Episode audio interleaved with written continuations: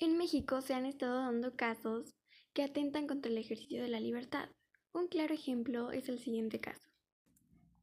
El gobierno atenta contra los periodistas y la libertad de expresión de los mexicanos. La noticia de que el gobierno mexicano podría estar usando la tecnología especial destinada al combate de grupos criminales para espiar e intimidar a defensores de derechos humanos, líderes anticorrupción y periodistas es un ejemplo de cómo el régimen autoritario nunca se fue de ese país. El asunto es particularmente grave con el contexto de violencia contra la prensa.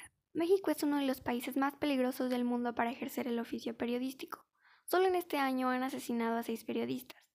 Casi la totalidad de los 106 asesinatos de periodistas desde el año 2000 a la fecha ha permanecido impune. El asesinato de Javier Valdés, un periodista conocido y valiente, fundador del semanario Río 12, ha vulnerado como nunca antes al gremio y ha levantado enormes cuestionamientos sobre la capacidad, pero sobre todo la voluntad del Estado mexicano de ofrecer alguna protección efectiva. Las revelaciones de espionaje a periodistas solo abonan a la idea que, más de proteger a la prensa, el gobierno mexicano la mira como un grupo disidente o, de plano, como un enemigo.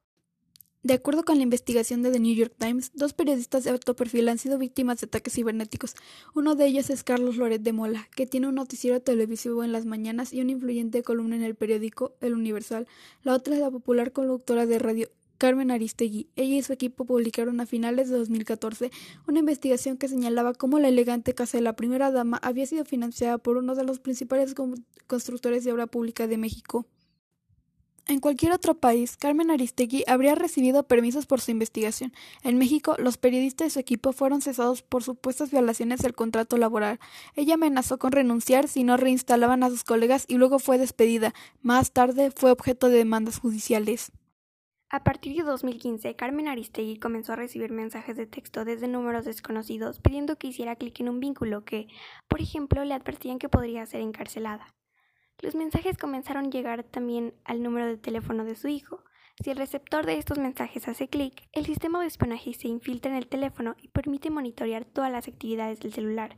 Como vimos en el caso anterior, existen condiciones que limitan la libertad, por ejemplo, la violencia, los asesinatos, la inseguridad y la discriminación. La libertad es un derecho y hay muchas veces que el gobierno no lo respeta. Para evitar la violencia se tiene que acabar con la discriminación. Para llegar a la igualdad debemos ser solidarios y respetar a todos sin importar religión, cultura, color de piel, sexo, nacionalidad, economía, condición física, etc.